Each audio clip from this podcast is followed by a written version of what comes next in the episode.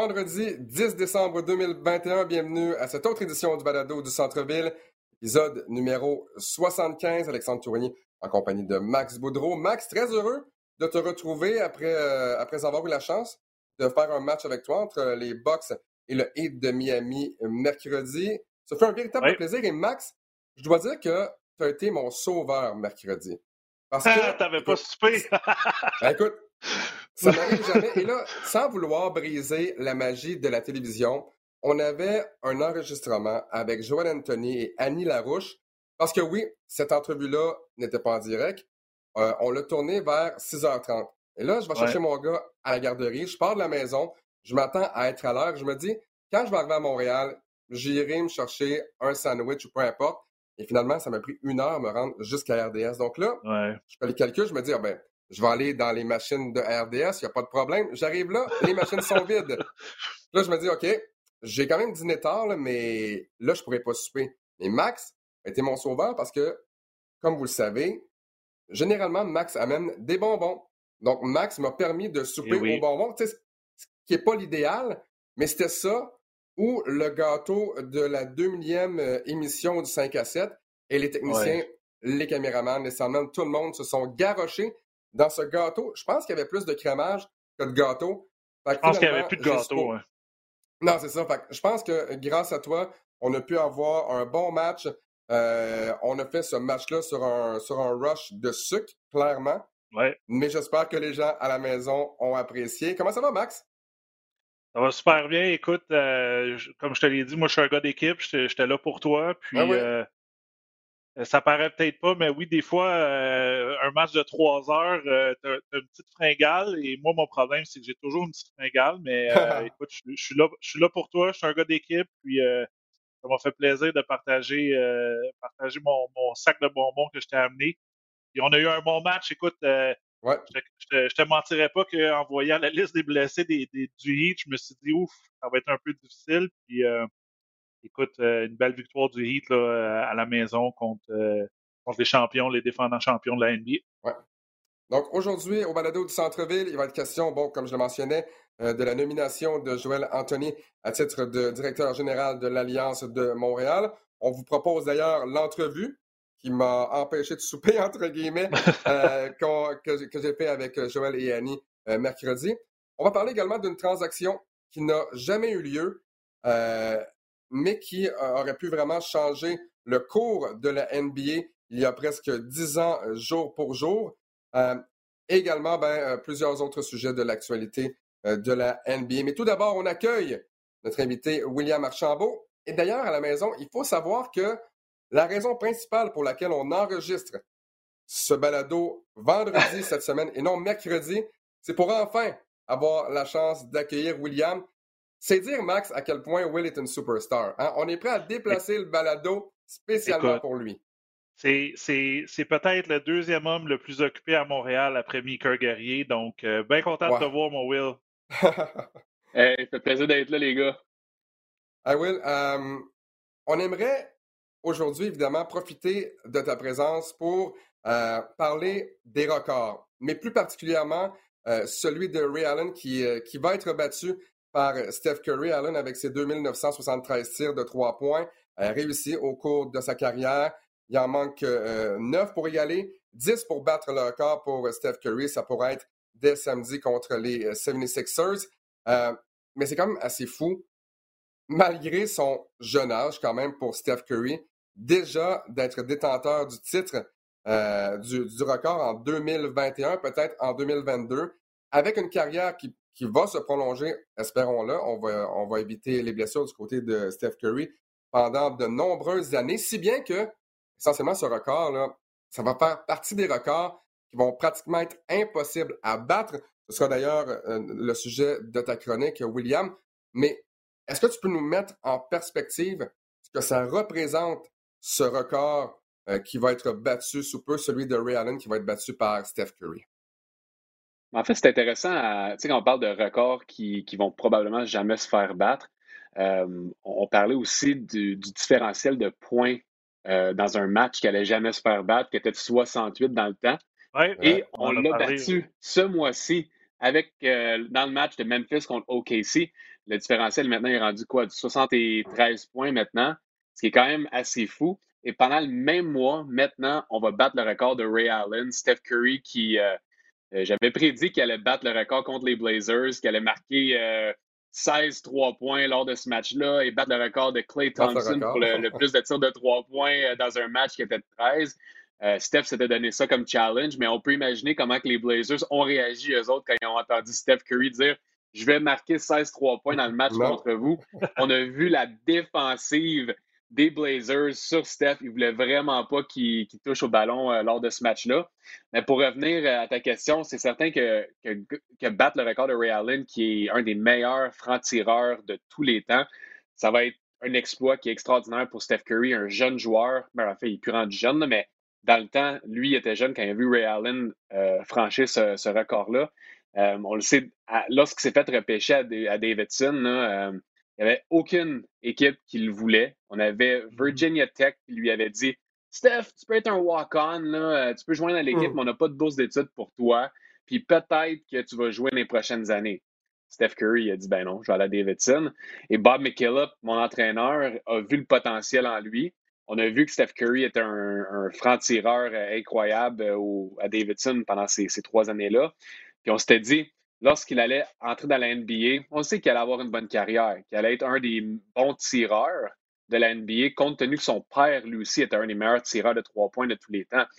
Mais de voir Steph se rendre là, après quoi, 750 quelques matchs, c'est un exploit.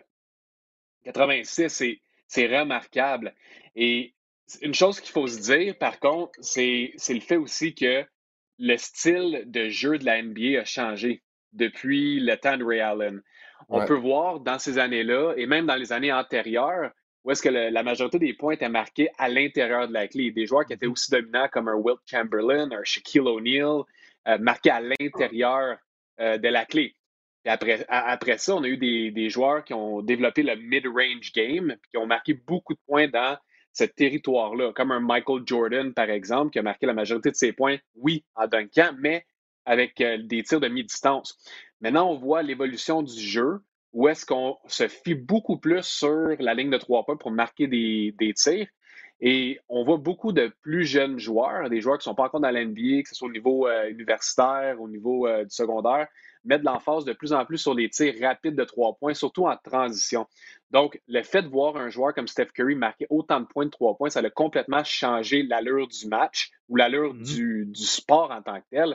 C'est une des raisons pourquoi Steph Curry il parle changing the game, having an impact on the game. Puis lui, c'est mm-hmm. un des joueurs qui est les plus influençables. Donc, en voyant ça et en voyant que Steph va battre le record de, de Ray Allen cette année, c'est quelque chose qui est remarquable. Puis, ce que je t'en de dire aussi, avec le style de jeu qui change, c'est que d'après moi, c'est un record qui va peut-être même être battable si jamais la tangente se continue et si les règles évoluent.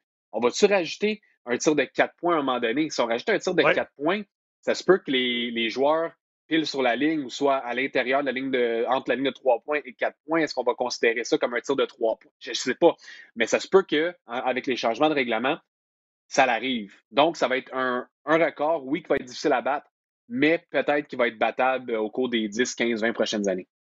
Écoutez, Ray Allen a eu besoin, puis je, comprends ce que, tu dis, euh, Will. Euh, Allen a besoin de 1300 matchs. Curry est à 786 euh, et Curry a 33 ans. Ray Allen a joué jusqu'à 38 ans. Ajoute 5 autres années à 300 tirs de 3 points en moyenne réussis, disons, par Steph Curry. On est à 1500. Donc là, c'est un, un record. Là.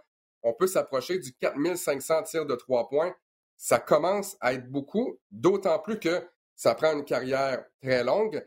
On doit éviter les blessures aussi. Donc, ce sera évidemment euh, un record qui va être difficile à battre. Euh, j'aimerais vous entendre. Jay Williams a mentionné sur les ondes d'ESPN que Curry a davantage révolutionné le basketball que Michael Jordan. Est-ce que vous êtes d'accord avec ça? en, partie, oui. Je pense que Michael Jordan a donné, a donné un aspect global, planétaire sur le basket, la popularité. Mais je pense qu'en termes de, de, changer la game la NBA, euh, avant, tu faisais des transitions deux contre un. Il n'y a personne qui arrêtait aux trois points pour tirer un trois points. Là. il fallait que tu fasses un lay-up, tu te rends au panier. Maintenant, on voit tôt dans des matchs, dans une transition, tôt dans, le chronomètre de 24 secondes, quelqu'un effectue un tir de trois points, puis même, c'est même plus de la ligne de trois points, c'est rendu euh, 4-5 pieds derrière cette ligne-là. écoute, Steph lance du logo, Damien Lillard, qu'on va parler peut-être plus tard, s'appelle Logo Lillard, pas pour rien. Le, match va, Moi, je pense que la game va révolutionner à cause d'un joueur comme Curry parce que la NBA va se dire Là, 50 ans, on n'avait pas de ligne de trois points, on en a rajouté une. Ça a rajouté un, tu sais, pour faire de l'espacement, ça a rajouté. Euh, c'était un peu plus excitant. Moi, je suis comme Will, je pense qu'il va avoir une ligne de quatre points, un peu euh, comme les Harlem Globetrotters, là, qui ont des spots euh, entre le logo et la ligne de trois points. Si tu tires de là, c'est quatre points. Parce que c'est rendu qu'avec les statistiques avancées, tout ça, c'est meilleur d'effectuer un tir de trois points que donner le ballon à l'intérieur à un gros big man comme moi, dos au panier. On prend du temps, on prend du temps, on va chercher une faute. Donc, je pense que je pense que je suis d'accord avec ce que Jay Williams avait dit là, euh, à la télévision. Ouais, Will? Moi, pour ajouter à ce que Max, dit, oui, euh, euh, c'est certain que Steph Curry est dans le top 4 des joueurs qui ont révolutionné le basket depuis euh, la, fondation de, la NBA, assurément. Une autre chose que je trouve le fun avec Steph, c'est que les gens peuvent euh, se connecter avec lui. Tellement que c'est un, gars qui est humain, un gars qui est pas imposant en général. Il mesure seulement 6 pieds 3, 190 livres. Non, exactement. C'est pas le joueur le plus athlétique non plus. C'est pas un, un, homme surhumain quand on le regarde. Donc, on peut voir que même si tu es un petit gabarit, même si tu es un joueur qui n'est pas le plus rapide, le plus explosif, euh, mais que tu es un joueur qui travaille sur non seulement ton quotient intellectuel sur le jeu, euh, certaines choses comme ton tir, un peu plus technique, tu peux avoir un succès dans la ligue. Puis je pense que le fait qu'il soit de ce gabarit-là, qui est un joueur que personne pensait qu'il allait se rendre aussi loin que ça, gagner des championnats, gagner des MVP, euh, battre des records, que ça a un impact sur le jeu, et aussi le type de personne qui va vouloir jouer au basket aussi. En voyant ça, tu te dis, ah ben moi, même si je mesure 5 euh, et 6, 5 et 7, puis je ne suis pas considéré comme le joueur le plus athlétique ou le plus grand, je peux quand même peut-être avoir une bonne carrière comme joueur de basket. C'est un sport qui, euh, malgré ma taille, euh, je peux avoir un succès et avoir du fun comme joueur. Donc, je pense que Steph, c'est ce côté-là qui est aussi amené dans le match ou dans le sport. Et c'est une des façons qui a révolutionné, révolutionné le sport. Fait Will, ce que tu es en train de dire, c'est que avoir travaillé sur mon basket, j'aurais peut-être eu la chance d'avoir une bonne carrière dans la NBA. Donc, dans le fond, j'ai raté ma vocation. J'aurais dû juste trop vraiment travailler plus fort. Ouais, ça. Mais ton fils a encore une chance. Hein, exact. Ça, c'est vrai. Ça, c'est vrai, effectivement. Euh, William, donc, passons euh, du record qui va appartenir à Steph Curry dans la prochaine semaine, probablement. Euh, au sujet de ta chronique, donc, tu vas nous parler euh, de d'autres records dans la NBA qu'on considère des, records pratiquement impossibles à battre. Oui, mais il faut commencer avec le nombre de points marqués euh, en carrière pour des joueurs de basket. On a parlé de Kareem Abdul-Jabbar qui a marqué plus de 38 000 points dans sa carrière. Mais pas loin derrière lui, on a euh, quelques joueurs qui, qui, ont eu des carrières remarquables comme euh, fameux Kobe Bryant juste derrière moi, Michael Jordan qui est encore plus, loin en arrière là-bas. Euh, ce côté-là, c'est un peu plus difficile avec les, l'écran ici, euh, qui ont marqué plus de 30 000 points. Tu me fais faire une visite de ton bureau présentement, tout simplement ça. Kobe. En plus, j'ai plein, j'ai plein, de ballons de basket euh, bien utilisés. De... non, exactement. exactement. Will, as-tu la photo de Dirk Nowitzki que je t'ai envoyée ou tu l'as pas mis, ce poster-là? non, c'était une joke parce que, parce, que, parce que Dirk est sixième. Là. Je, je te voyais aller dans la liste de dire Kareem, après ça, Carl Malone, LeBron. J'allais pas, ouais, j'allais pas aller aussi loin que ça. J'allais pas aller aussi loin que ça. aussi loin, mais c'est le fan de Dirk en moi qui voulait juste te taquiner en disant ah, ouais. un poster C'est correct. Dirk, Dirk, là. Ouais, Dirk, c'est une légende. Euh, puis il y a aussi un record, tu sais, 20, 20 ans. 21 ans? 20 ans? Comme euh, joueur dans la même 21 ans. C'est lui qui a battu Kobe Bryant pour le, le plus d'années dans la même équipe. Donc, tu vois, Max, ton lien à apporter un autre record qui va être très difficile à battre, compte tenu que maintenant les joueurs ils font des super teams, puis ils se disent bah, mais je vais changer d'équipe une fois de temps en temps, puis je vais essayer de gagner des championnats avec euh, d'autres personnes. Bref, on a plugué Dirk Nowitzki grâce à toi. Mais pour revenir au point, au nombre de points dans un match, faut pas oublier que LeBron James est encore un joueur extrêmement dominant. Il est rendu avec 35 724 points en carrière, qui est moins de 3000 points euh, derrière Kareem Abdul-Jabbar. Et quand on regarde en moyenne le nombre de points marqués annuellement par LeBron James, ça a été plus que 1600 par année. La dernière année, il y a eu 1000 points, 1100 je pense, mais c'est en raison de blessure. Donc si on se dit que LeBron James continue à marquer environ 1500 points par, par année, au cours des deux prochaines années, le record de Kareem va se faire battre. Et il y a quelques années de ça, euh, il y a peut-être 5-10 ans, on disait ce record-là ne va jamais se faire battre. Mais, c'est autre que si LeBron James a des blessures, c'est un record qui va se faire assurément battre euh, au cours des prochaines années. Oui, Deux choses là-dessus. Ah, excuse-moi, Alex. LeBron James, c'est écrit dans le ciel que son but, c'est beau, c'est gagner des championnats, mais il veut battre le record de Kareem Abdul-Jabbar. Ça va pas être le premier qui va le dire sur tous les toits, mais tu le sais qu'il veut le battre. Il veut deux choses. Je pense qu'il veut jouer avec son gars pour être un des premiers à avoir joué père-fils dans la NBA, puis il veut battre le record de Kareem Abdul-Jabbar. Ce que, ce que j'allais dire, euh, tu parles d'un des grands joueurs, Will Chamberlain. Il y a un record. Tu sais, là, souvent, on dit, ah, c'est un record qui ne sera jamais, battu. Celui-là, là, il ne sera jamais battu. Je vous le confirme présentement. Là. Kareem Abdul-Jabbar, pendant euh, la saison 1961-1962, Will, il a été sur le terrain là, pour chaque minute. Il a raté 8 minutes au total dans la saison, en incluant. Euh, c'est Will Chamberlain, pas Kareem Abdul-Jabbar. C'est Will Chamberlain, c'est pas Kareem. c'est Will. Non, mais Ah, c'est ça? Ah, c'était dit Kareem. T'as dit Kareem après. Ah non, Will. Ah, oui, t'as dit Kareem. Will. Ah, pardon, Will, Will Chamberlain. Euh, 48,5 minutes par match. Donc, il a, il a manqué seulement là, 8 minutes au total. Écoute, il n'y a personne qui va jouer chaque minute de chaque match dans une saison. C'est absolument impossible. Ça, pour moi, là, c'est le seul record qui ne sera jamais battu. Surtout maintenant dans la NBA, il n'y a absolument aucune chance. Will, ton prochain record. oui. Oui, mais ça, un autre record de Will Chamberlain, par contre, que je pense qu'il va peut-être être très difficile à battre et même potentiellement, c'est jamais se faire battre, c'est le nombre de rebonds dans une carrière. Ah, Rebond, les rebonds. Oui, le 100 points, peut-être, mais encore une fois, Kobe Bryant avec 81 points. On a eu un, Devin Booker avec 60, c'est quoi, 71, non, 73, 73 points. quand même 30 je comprends. Points, là. Je loin, comprends, là, Je comprends.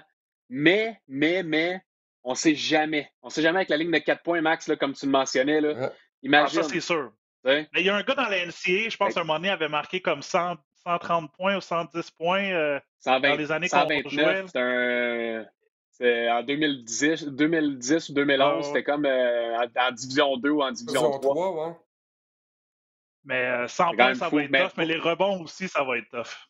Très dur. Ah, mais les rebonds, juste pour te dire, Will Chamberlain, 23 924 rebonds en carrière le, le, joueur que nous, on connaît, là, qu'on a déjà vu jouer, parce que, tu sais, des Bill Russell euh, de, ce monde, on les a pas vus. Mais pour des joueurs que nous, on a vus dans notre, dans notre génération-ish, le plus proche, c'est Tim Duncan avec 15 000 rebonds. Tu sais, il a eu une espèce de bonne carrière, Tim Duncan, considéré un des meilleurs joueurs de tous les temps, un the, big fundamental. Puis tu te dis, le gars est à 8000 rebonds de, de Wilt Chamberlain. Et après ça, les joueurs que nous, on connaît qui sont encore dans la ligue, 11e, Dwight Howard, avec 14 000 rebonds. Qui est même pas proche. Il est, même pas proche. Il est à 10 000 rebonds. Donc, euh, c'est sûr que ça va être un record qui va être presque imbattable. Et il y a également, euh, Max et Will, des records un peu plus loufoques.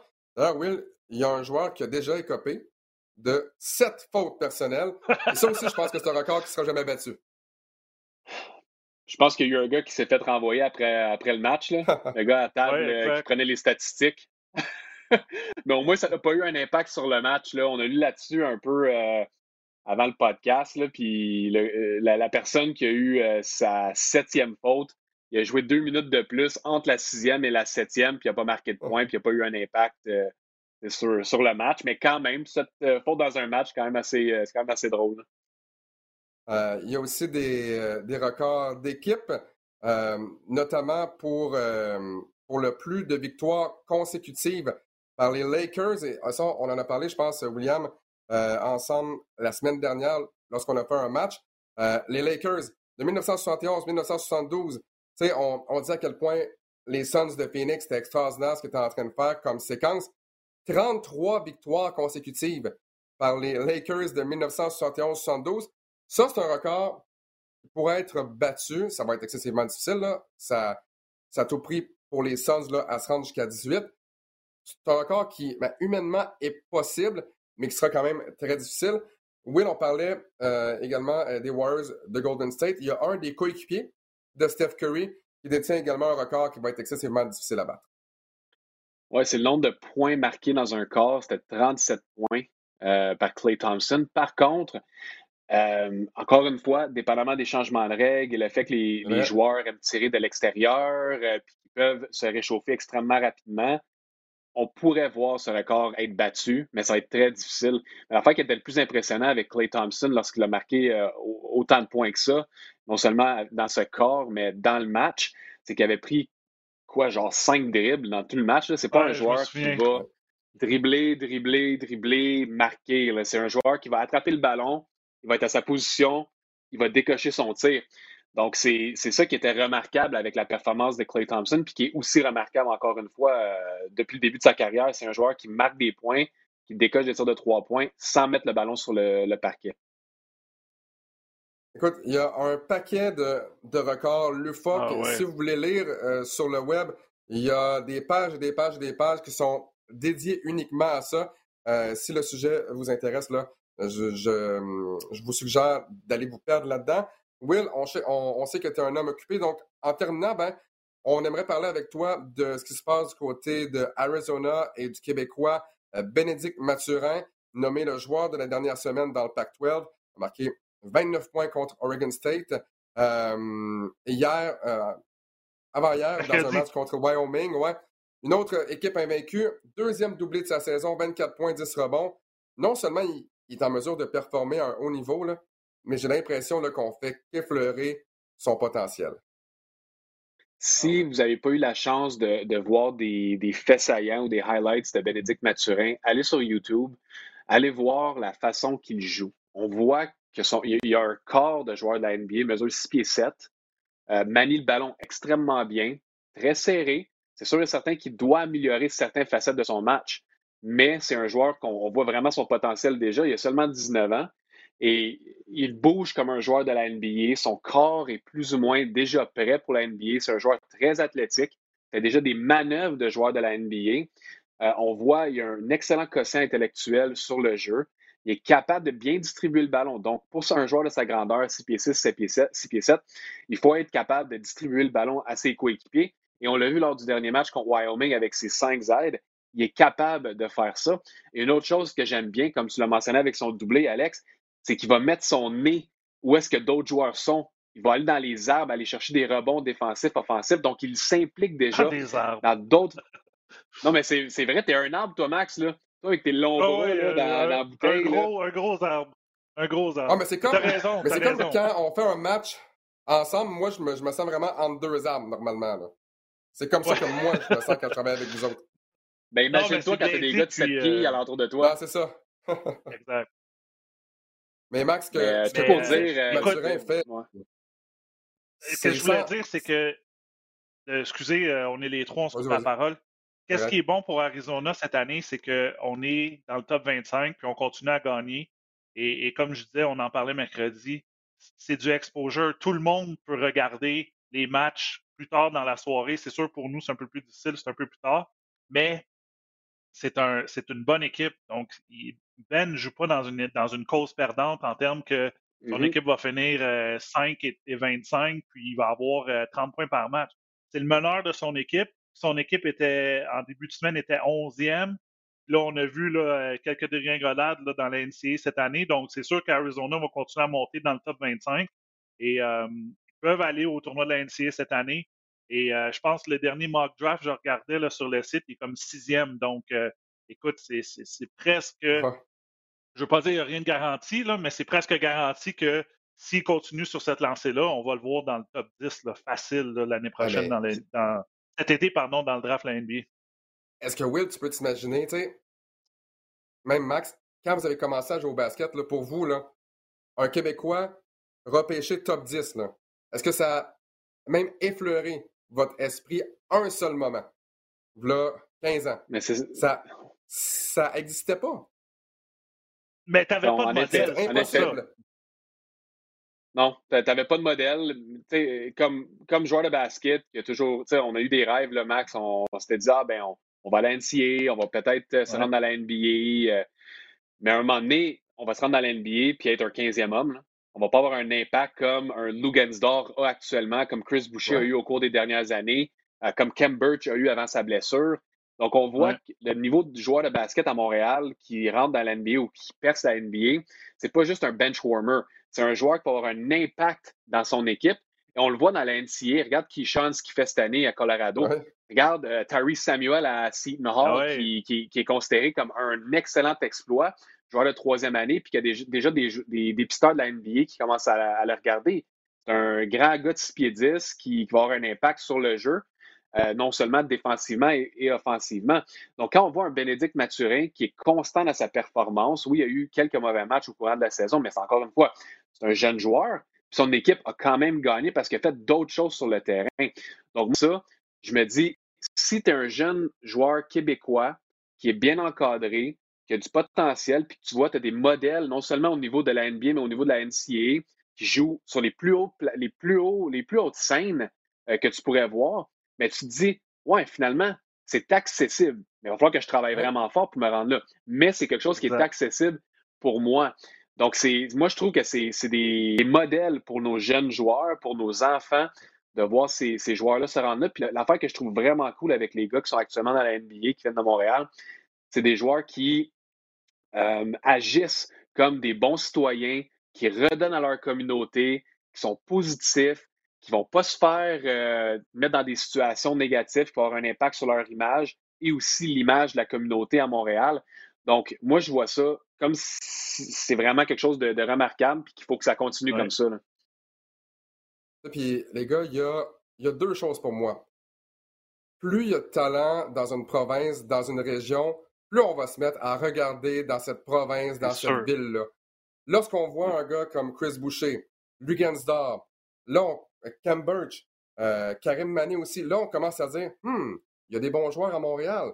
Ben, S'il y a des bons joueurs à Montréal, on va aller voir qui d'autre vient de Montréal. Puis là, soudainement, c'est comme ça que les équipes de la NBA s'intéressent à une province, à un pays également.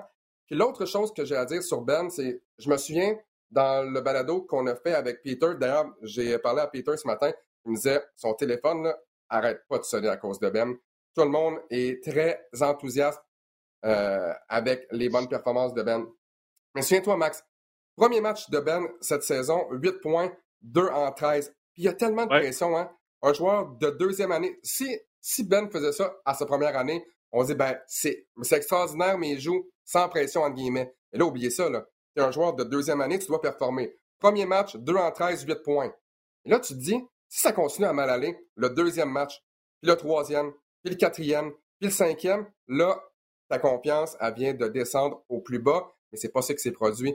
Il y a eu un mauvais match et demi, mais par la suite, là, 15 points, 25, 16, un match plus difficile de 6 points, 29 et 24.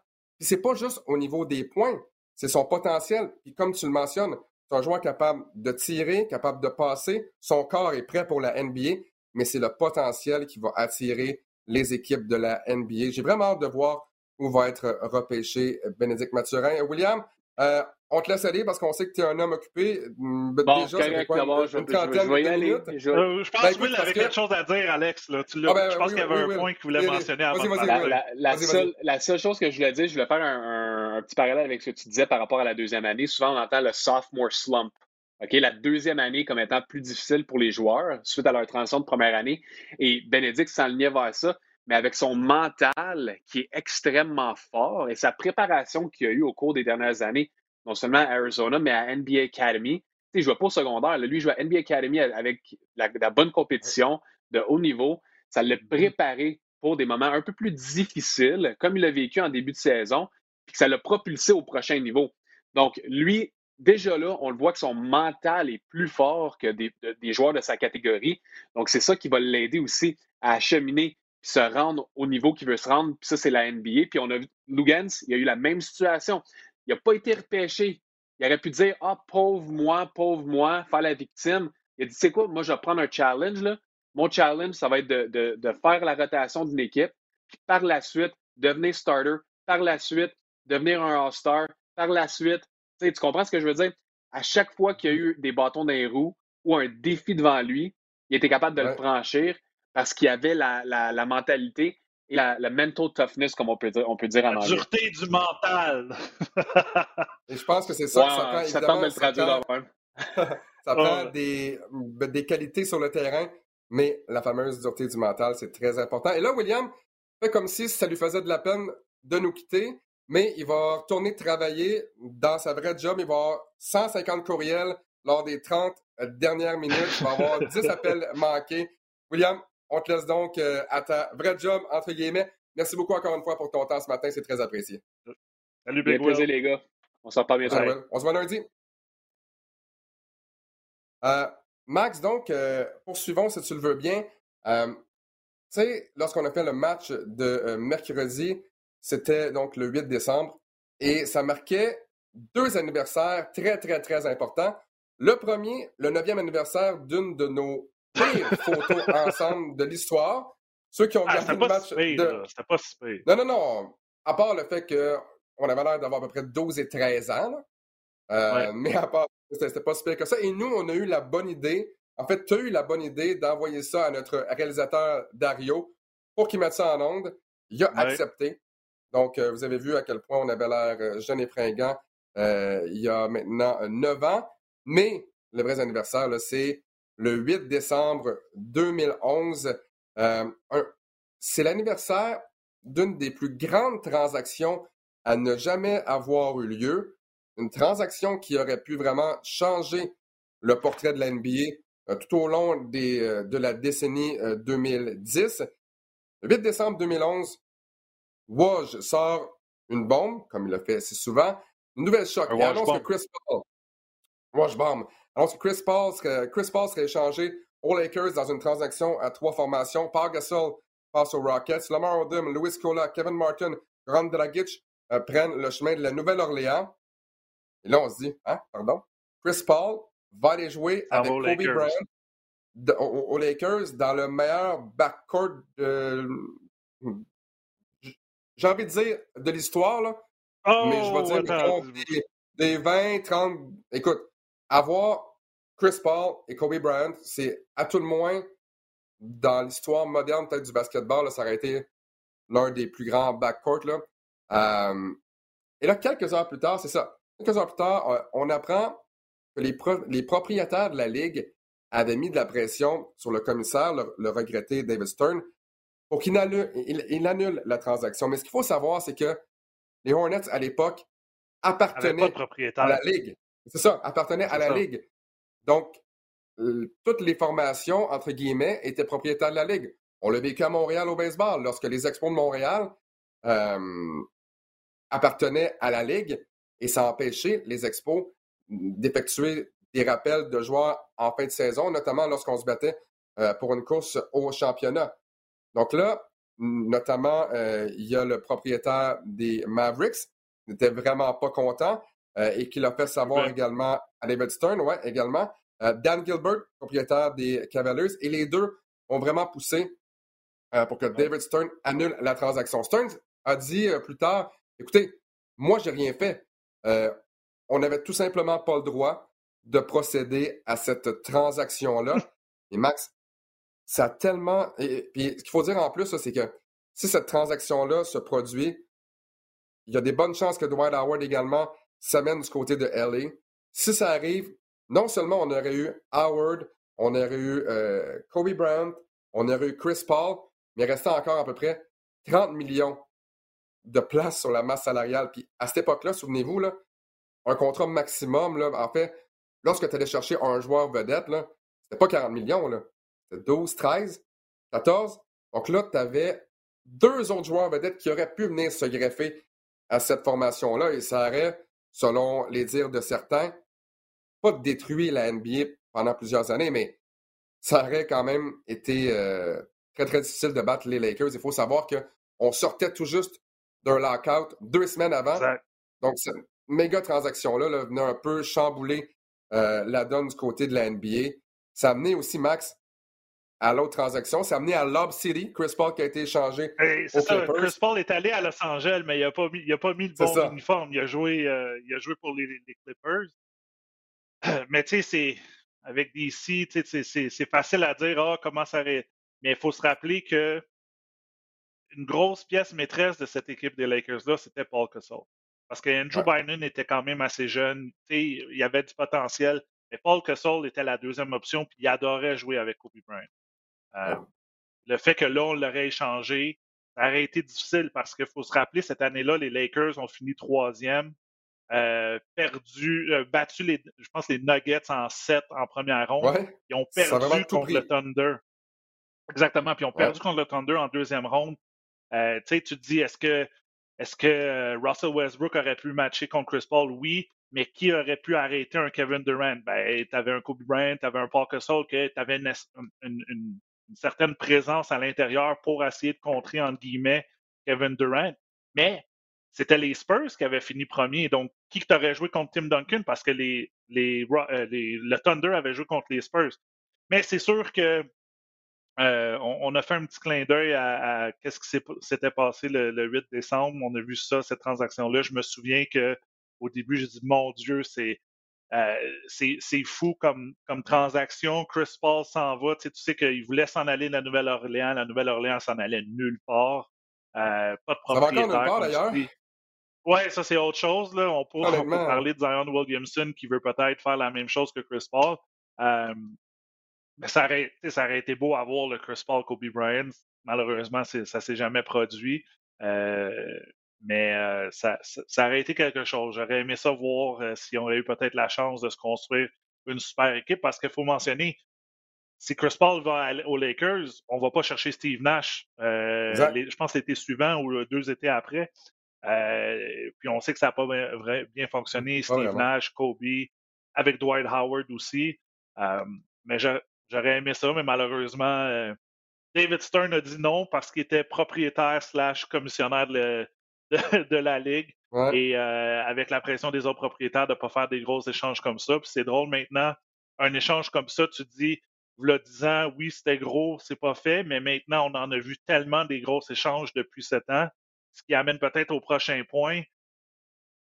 L'homme qu'on veut échanger en ce moment, un certain Dem Lillard à Portland, euh, qu'est-ce qui va arriver? Qu'est-ce que tu en penses? Est-ce que tu le crois quand il dit qu'il veut faire partie de la solution?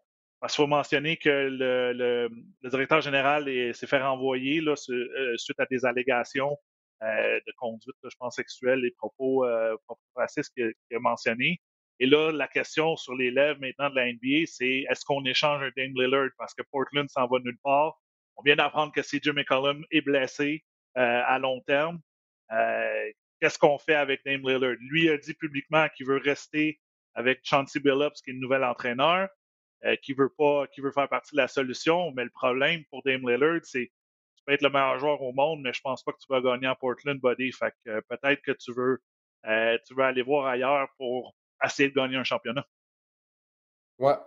En fait, oui, je le crois, Max, quand il dit je veux faire partie de la solution. Il l'a dit après le match de mercredi au réseau ESPN. Je le crois. Juste, mais en fait, je pense que son point est il l'a dit cet été, il veut de l'aide. Il veut de l'aide. Et c'est pour ça que la transaction de Ben Simmons aux Trailblazers fait du sens pour moi. Parce que pour moi, c'est quand même de l'aide. Et ça fait du sens pour les deux équipes parce que d'une part, les Sixers, ben Simmons ne jouera plus jamais pour les Sixers, à moins d'une grosse surprise. J'aime autant avoir un CJ McCollum qui va revenir à un moment donné qu'un Simmons qui ne jouera plus jamais pour les Sixers. Donc, du côté des Sixers, je pense que ça fait du sens. Simmons et Lillard ensemble, comment ça va fonctionner, je ne sais pas. Euh, est-ce que Simmons doit être un meneur de jeu? Peut-être pas. Peut-être qu'enfin, c'est le temps d'essayer Simmons à une autre position que meneur de jeu. Ben, tu peux le mettre en deux, mais c'est un meneur de jeu de, de 6 pieds 9. Fait que, rendu là, tu peux le faire jouer où tu veux. Tu peux le faire jouer en 3 aussi si tu veux. Tu peux le faire jouer en 4. Euh, c'est un joueur qui peut jouer à n'importe quelle position. Mais je pense que le point, c'est de dire aux propriétaires des Trailblazers, écoute, je suis sérieux, là, donnez-moi de l'aide, sinon je m'en vais. Donc oui, il veut faire partie de la solution, mais ben, la solution doit venir d'en haut aussi. Le problème, c'est que même, la journée qui dit, ah, écoute, on, on, peut pas donner de l'aide ou c'est impossible parce que de un, tu sais, c'est pas c'est pas Los Angeles, c'est pas les gros marchés, c'est Portland, Oregon. C'est pas la place que tu dis, hey, je m'en vais en vacances en, Oregon, à Portland.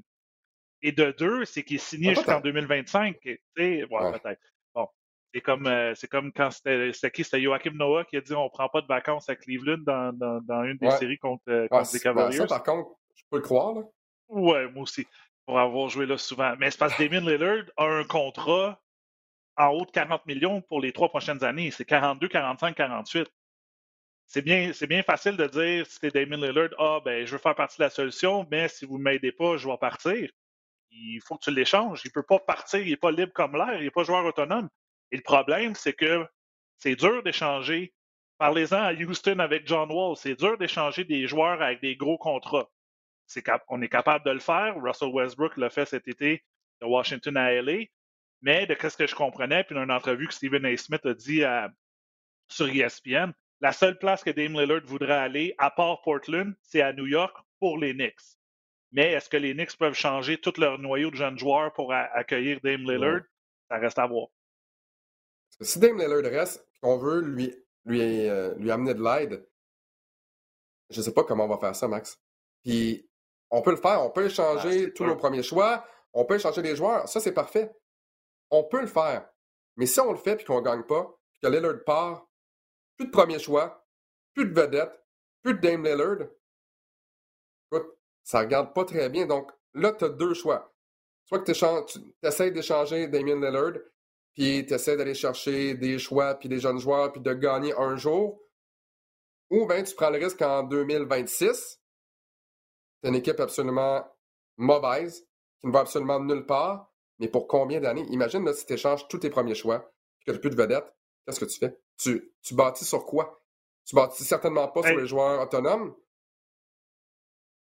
Non, c'est sûr. Parce que les joueurs autonomes, tu sais, c'est la difficulté de ne pas, être dans un gros marché. Ben, c'est ça. Et, il mouille tout le temps, puis c'est pas, il fait froid, puis c'est comme, c'est comme à Toronto en termes que c'est pas un marché attrayant, même quoi, je pense que Toronto est plus attrayant que Portland mais c'est des marchés qui ne sont pas attrayants, que tu ne vois pas des gros joueurs autonomes qui disaient Moi, je m'en vais jouer avec les Trailblazers de Portland. Mais c'est là, c'est là que. Oui, mais le problème, c'est que l'équipe ne gagne pas. Non, c'est ça, Exactement, mais, mais, le problème, c'est que l'équipe ne gagne pas. Puis c'est avec, tu te dis, OK, Damon Lillard, CJ McCollum, qui est, qui est, probablement un des meilleurs backcourt euh, en termes de points, en termes de, de, de, joueurs. Tu sais, Damon Lillard, là, euh, écoute, il est dans le top 10 de la ligue là, en termes de, statistiques euh, et de potentiel. C'est juste qu'il n'est pas capable de gagner. Il s'est rendu loin, mais il n'y avait pas assez. Euh, parce qu'après ça, tu dis, tu sais, t'as qui? T'as Dame Lillard, c'est Jimmy McCollum. C'est qui la troisième option? Norm Powell, euh, Yusuf Nurkic, Larry Nance Jr. Tu sais, c'est pas des grosses trois options, troisième option comme dans d'autres équipes. Et le problème, dans, ben, maintenant, le problème avant, c'est que l'Ouest était super difficile. C'était excessivement dur de, de battre les gros, les grosses équipes. Mais il y a tellement de parité dans la ligue maintenant, puis on le mentionnait mercredi. Euh, regarde dans l'Est, là. Euh, si tu as une semaine que tu gagnes trois matchs, tu étais douzième en début de semaine, tu peux être troisième en fin de la semaine. Donc, c'est excessivement difficile. On accorde des gros contrats à des joueurs comme ça, mais le problème, à un moment donné, c'est que il faut prendre une décision, puis c'est soit tu impactes ton futur pour aller gagner maintenant, ou soit tu dis je me libère de mes gros joueurs, on fait une reconstruction, puis on espère avoir des bons choix repêchage, bien repêchés, aller chercher des bons joueurs prometteurs dans des autres équipes et construire pour l'avenir. Tu sais quoi? J'allais faire une comparaison avec LeBron en disant que LeBron chaque fois que LeBron quitte une équipe, il laisse cette équipe-là en lambeaux. c'était le cas pour Cleveland, c'était le cas pour le Heat également. Quand il part, généralement, après ça, c'est difficile. Le problème, c'est que Dame Lillard n'a jamais réussi à attirer vraiment un joueur autonome avec lui. Et c'est ça le problème. C'est pas comme si Dame avait pris le téléphone puis appelle un, un Kevin Durant qui bien, bien joué avec moi puis que ça fonctionne. Il n'y a personne nécessairement. Euh, il n'y a, aucun, y a aucune superstar qui veut vraiment aller jouer du côté de Portland parce qu'on peut aller gagner ailleurs. On peut aller gagner du côté de LA, on peut essayer avec le Heat. Il y a tellement d'options pour les joueurs de la NBA. Euh, brièvement, Max, parce que je vois le temps qui file et je, sais que tu as une réunion bientôt. Euh, parlons de l'Alliance de Montréal et qui, nous ont, qui nous a annoncé le, nom de leur nouveau directeur général. Premier directeur général. Euh, Joel Anthony, euh, qui a joué pendant 10 saisons dans la NBA, 490 euh, matchs également, deux titres avec le Heat de Miami. Et ça, vraiment, Max, pour cette formation-là, c'est de la crédibilité instantanée là, pour l'Alliance. Exactement. Écoute, ah, tu te dis, faut mettre un visage montréalais, que les gens connaissent quelqu'un. Joel Anthony, c'est un champion de la NBA, puis c'est pas, tu sais, j'ai rien à, contre Bill Wellington ou quoi que ce soit, mais il a gagné récemment. Il a joué la game. Il a joué avec LeBron James, Chris Bosh, Wayne Wade. C'est un gagnant. Il a joué pour l'équipe canadienne. Malheureusement, l'équipe canadienne de basketball n'a jamais eu autant de, succès pendant ces années. Mais il était là. Il était là, puis il a toujours été là. Euh, il, a joué, il a joué encore euh, dans les sept dernières années, je pense en Argentine.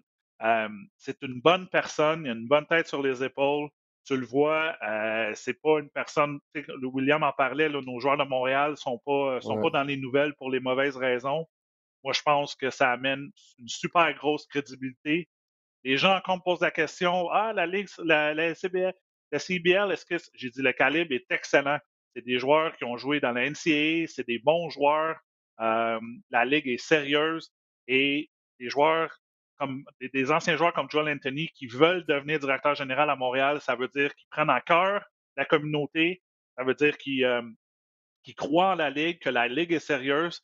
Et écoute, c'est un c'est une super nouvelle. Je pense que c'était un je veux pas dire un secret polichinelle, mais ça fait longtemps que Annie avait euh, et, Joël s'étaient parlé pour dire que, que, que, oui, tu vas être le prochain directeur général. Et là, maintenant, euh, j'ai juste hâte de voir la prochaine étape. Ça va être qui l'entraîneur? Est-ce qu'il y a certains joueurs qu'on peut aller repêcher, des joueurs locaux, tu sais, juste pour avoir ce sentiment d'appartenance de dire, hey, il y a des Montréalais, il y a des joueurs québécois qui font partie de l'équipe. Euh, mais j'ai extrêmement hâte aux prochaines étapes. Je sais que le fan que tu es des couleurs et des uniformes, je pense qu'Annie nous disait que d'ici une ou deux semaines, on va pouvoir commencer à s'acheter de la, euh, de la marchandise de l'Alliance. Donc, ça aussi, c'est une des prochaines étapes juste, ça, donne un, engouement. Euh, mercredi, quand la nouvelle a été annoncée, euh, je m'en venais au match. Moi aussi, j'étais dans le trafic à RDS.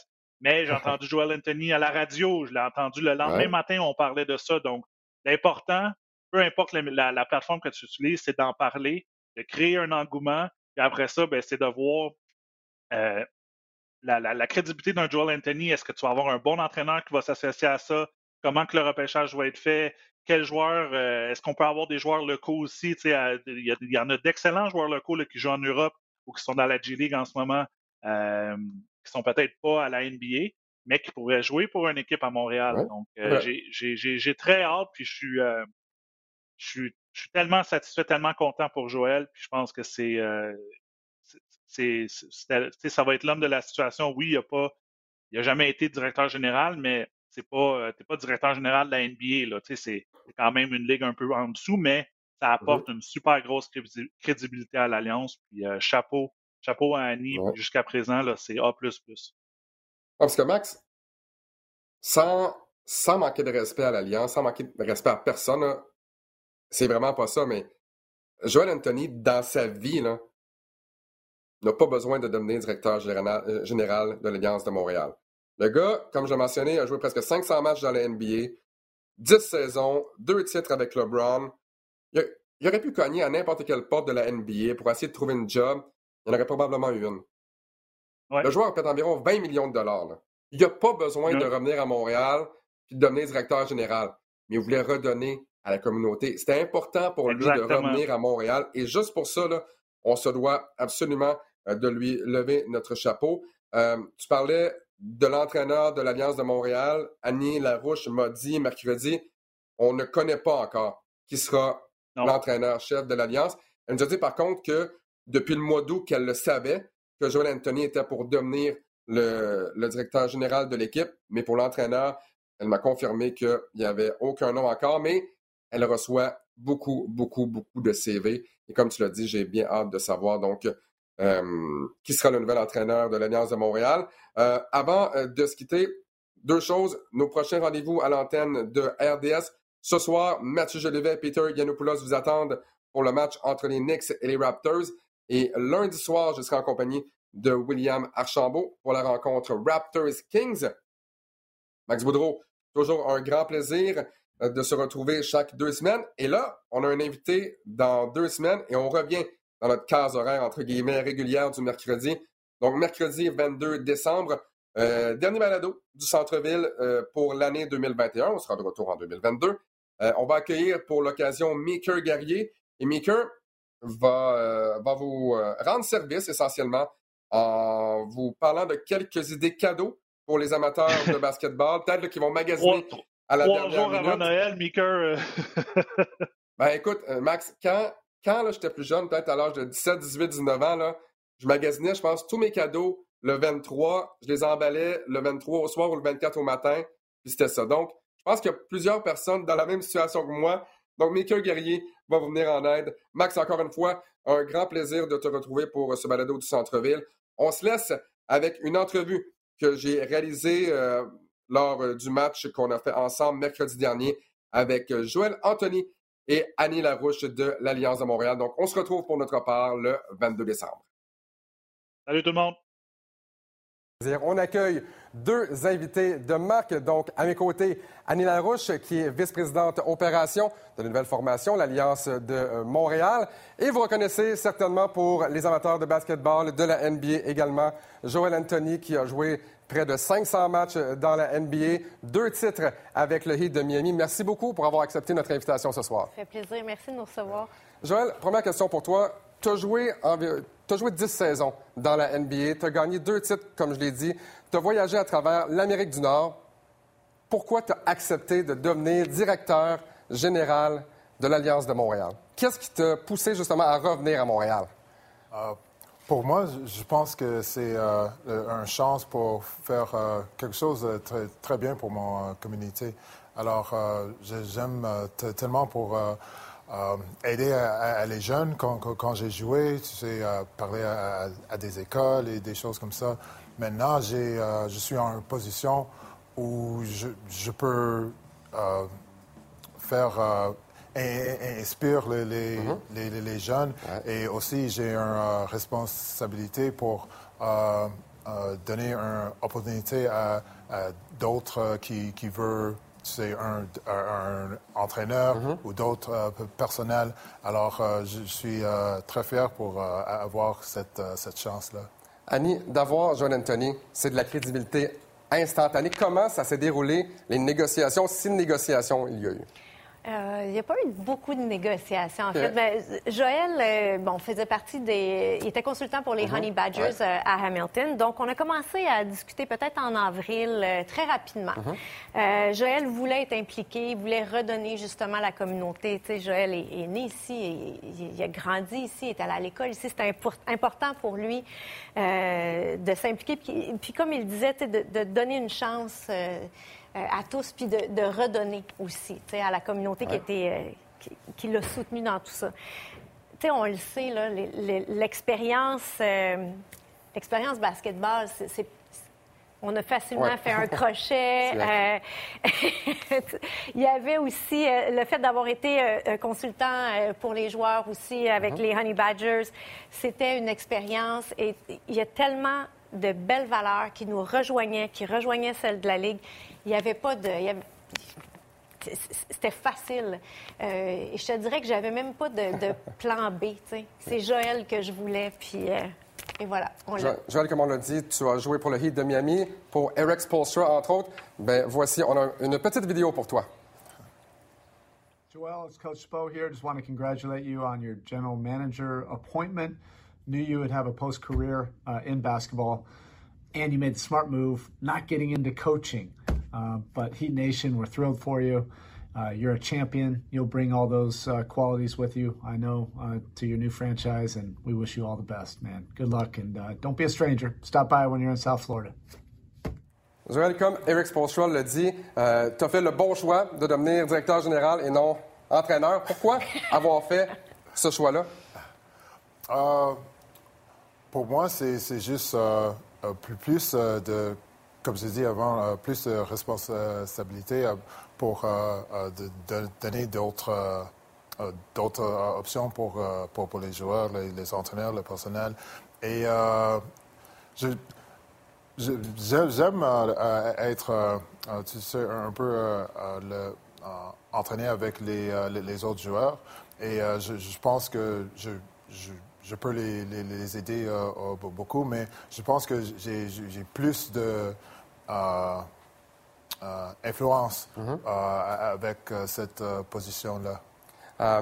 justement, quel sera ton plus gros défi? Pour le moment? J'imagine trouver un nouvel entraîneur-chef. Qu'est-ce que tu recherches? Est-ce que tu as des noms en tête de, des, des entraîneurs qui t'ont dirigé et que est-ce que tu recherches certaines qualités, par exemple, de, Eric Spolstra? Euh, qu'est-ce que tu cherches du nouvel entraîneur-chef pour l'Alliance de Montréal? Euh, pour euh, pour l'entraîneur-chef, je pense que je, suis. Je, veux entendre tous les différentes personnes qui, qui, qui, peuvent, qui, faire le mm-hmm. travail. mais J'espère d'avoir euh, quelqu'un qui a, de l'expérience professionnelle, des expériences professionnelles FIBA pour, être un, grand plus pour, pour nous. les, mais je, pense que le, le style du entraîneur, ça, ça, ça, ça, peut être n'importe quoi. Mm-hmm. Alors, euh, je, veux juste euh, avoir euh, quelqu'un qui, je, sais qu'il va être responsable, va, avoir du discipline et qui, qui, vont essayer de, de, donner leurs joueurs une un, chance à pour développement. Alors, euh, ça, pour, pour, moi, c'est très, très euh, important et j'espère qu'on va trouver ça euh, plein soon. Annie, évidemment, bon, tu vas laisser le pouvoir de choisir les nouveaux joueurs à Joël, mais à quel point pour toi, personnellement, c'est important d'avoir des joueurs québécois, du talent québécois, ne serait-ce que pour le marketing également de cette équipe? Quoique pas de meilleur marketing que la victoire. Mais malgré tout, à quel point c'est important d'avoir des joueurs québécois dans cette formation-là? Bien, c'est très important, c'est certain. Euh, puis, tu sais, Joël aussi, Joël a mentionné, il veut laisser la chance. On veut ça fait longtemps qu'on n'a pas eu une, équipe de basketball à Montréal. Il y a une belle, grosse communauté basketball. Il y a beaucoup de talent. Mhm. On le voit avec, euh, bon, avec Logan Stort, avec bon, tous les joueurs, euh, Chris Boucher, etc. Du talent local, il y en a. Et on veut permettre à ces joueurs-là euh, de rayonner. On veut leur donner une plateforme supplémentaire, puis leur donner l'opportunité de jouer devant chez eux, mhm. devant leur famille, devant leurs amis. Joël, Annie parle de la nouvelle génération, des Lugansdor, les Kem les Chris Boucher. Qu'est-ce que tu penses justement de cette nouvelle génération-là? Qui se sont inspirés de joueurs comme toi qui ont réussi à, percer jusque dans la NBA? Ah, moi, je suis tellement content pour, voir ça. Euh, les, joueurs, il y a tellement maintenant de, joueurs jeunes qui, euh, jouent au professionnel comme euh, Chris Boucher, Kem Birch, à, Lugansk, mais il y a aussi d'autres euh, plus, plus jeunes dans, dans, l'école maintenant euh, universitaire comme euh, Ben mm et beaucoup d'autres. Alors, pour, pour, voir ça et voir le, le change quand, depuis quand moi j'ai joué, je suis très fier de, pour, pour, voir ça. Annie, quelle a été la, la réaction de la communauté basket depuis l'annonce ben, du logo et du nom également de l'Alliance de Montréal. C'est vraiment. Euh, on, s'attendait à une belle réponse, mais ça a été une, belle vague euh, de, positivisme. Les gens aimaient le nom, comprenaient la signification derrière tout ça. Il faut dire qu'on avait fait un sondage aussi. Mm-hmm. C'est important de... C'est important pour moi de savoir qu'est-ce que les gens veulent voir, qu'est-ce qu'ils ont. Je, voulais qu'il y ait un. Dans le sondage qu'on a fait, le sentiment d'appartenance revenait souvent, puis on s'est dit, on veut répondre à leurs attentes. On veut qu'ils sentent un, un, attachement à tout ça. Donc, euh, c'est très, très positif. Donc, le lancement avec le logo, puis aujourd'hui avec Joël, euh, ça va bien. Restera maintenant euh, le chandail, restera le nom de l'entraîneur également. Longue vie à l'Alliance de Montréal qui va amorcer sa saison au mois de mai. Merci beaucoup, Annie Larouche, Joël Anthony, pour votre présence ici ce soir. Très, très, très apprécié. Merci.